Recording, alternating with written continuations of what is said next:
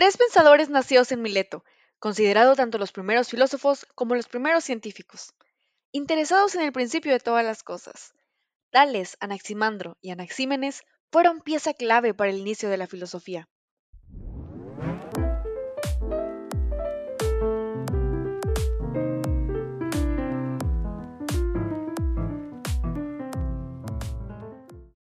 Antes de comenzar, hablemos un poco sobre geografía.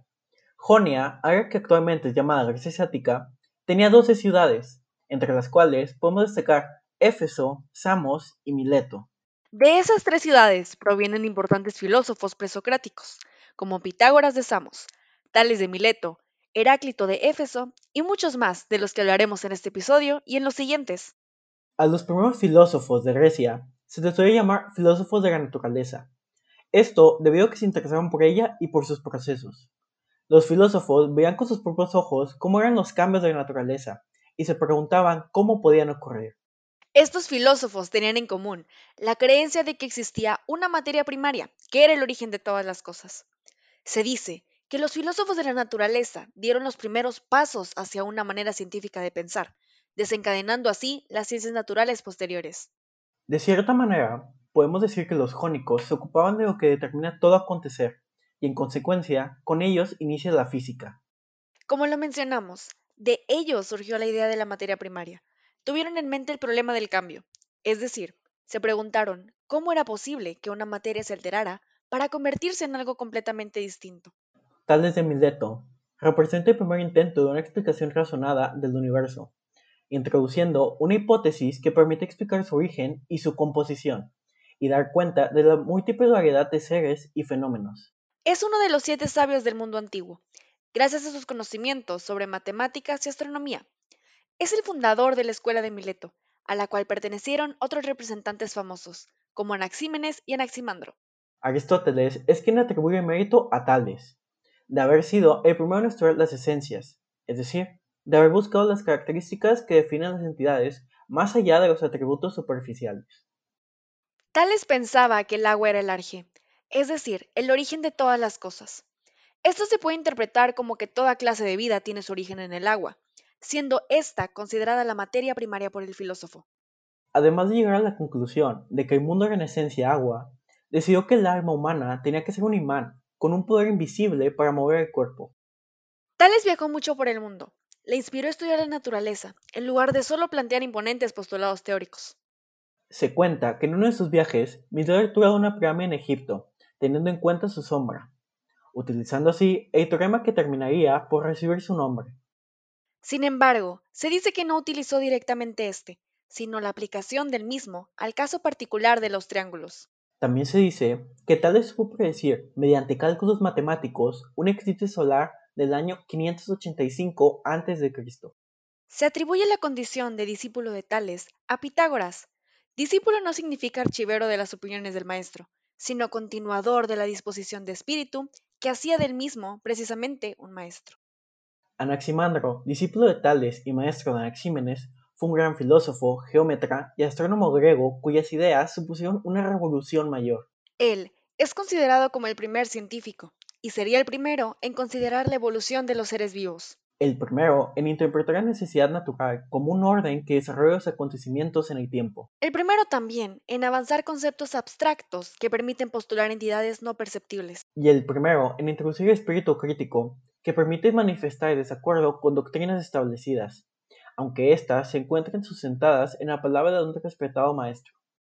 Además, Anaximandro revolucionó la cosmología, creó y fundó la cartografía y se considera que fue él quien logró introducir el reloj de sol en Grecia. Anaximandro dedicó gran parte de su vida a buscar el elemento primordial y básico de todas las cosas. De hecho, no fue Tales sino Anaximandro el que introdujo en el vocabulario el término arge, que significa origen o fuente. Sin embargo, a diferencia de Tales, pensaba firmemente que este elemento no era material.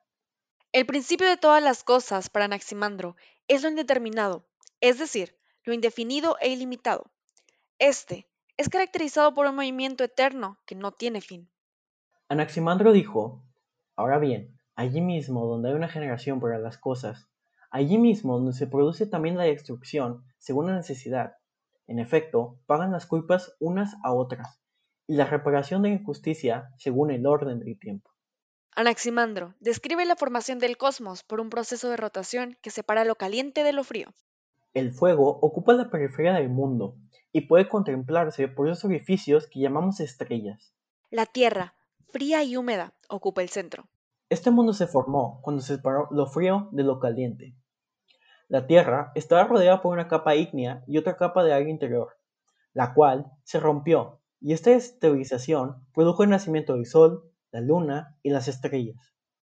Al igual que Tales, Anaximandro fue receptivo a la virtualidad generadora del agua, pues su faceta de observador directo de la naturaleza le llevó a sorprendentes constataciones. Mediante pura observación metódica, Anaximandro concluyó que la vida debió haber empezado en el agua, con seres envueltos en cortezas espinosas. El sol evaporó lo húmedo, y en esta especie de limo surgieron los hombres a partir de estas primeras criaturas, los peces. Esta es una idea que es una anticipación de la teoría moderna de la evolución. Sin embargo, por mucho que Anaximandro fuera sensible al poder generador del agua cuando se trata de las especies vivas, tiene múltiples razones para no otorgar a este elemento el peso que le otorgaba Tales. La primera razón se vincula a las tesis astronómicas que separan a Anaximandro de Tales. La segunda consiste en el pensamiento de que precisamente por ser algo en sí mismo bien determinado, el agua no puede estar en el origen de la limitación y determinación en la que consisten las cosas. Como podemos ver, Anaximandro le gustaba ser el primero en hacer las cosas, en ser original y fue la primera persona en publicar un tratado en prosa sobre la naturaleza. Este libro fue su aportación más importante, conocido con el título Sobre la naturaleza, y se ha perdido, pero su palabra ha llegado a la actualidad mediante comentarios de otros autores. Esta obra está relacionada con el cosmos y los orígenes de la vida, y en esta misma describe el universo. Ahora hablemos sobre Anaxímenes. Discípulo de Anaximandro, fue un famoso filósofo, meteorólogo y astrónomo griego. Ha sido descrito como el compañero inseparable de Anaximandro, aunque era al menos 20 años menor que él. Como su maestro, muchos de sus conocimientos fueron tomados a través de la observación de los seres vivos. Con este método observó la importancia que tenía la respiración para los seres vivos. De ahí, concluyó que el aire era el origen de todo. Pensaba que, por medio de la condensación del aire, se formaban las nubes y el agua, la cual daba el origen al hielo en la Tierra, y la condensación de la Tierra creaba piedras y minerales. Además, afirmaba que por medio de la refracción se creaba el fuego. Para él, todo lo que nos rodea es creado a partir del aire, y este es la esencia de la vida. Incluso pensaba que la alma humana también estaba creada a partir del aire o la niebla. Anaxímenes creía firmemente que la Tierra era completamente plana y que los cuerpos celestes eran planos.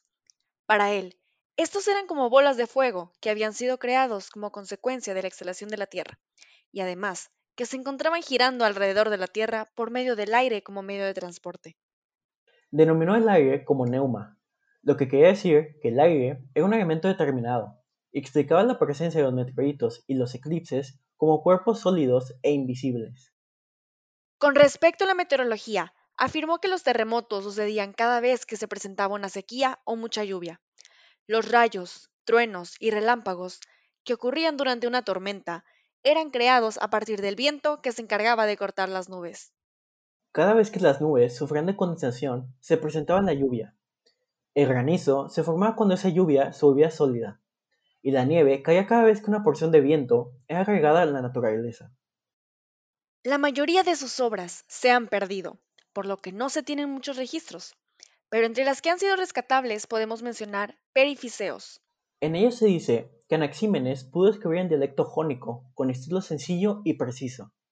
Se dice que fue el primer hombre en realizar análisis en cómputo geométrico de las sombras para hacer mediciones. Estos tres filósofos inauguraron el concepto de Arge, mismo que sería moldeado por muchos filósofos posteriores a ellos. He aquí la importancia de los filósofos de la naturaleza, que intentaron definir el origen de las cosas y terminaron por definir el rumbo de la filosofía. Esperamos que este episodio sobre los tres filósofos de Mileto, Tales, Anaximandro y Anaxímenes, haya sido de tu agrado y que disfrutes de aprender filosofía a la vez que nosotros lo hacemos. Bye.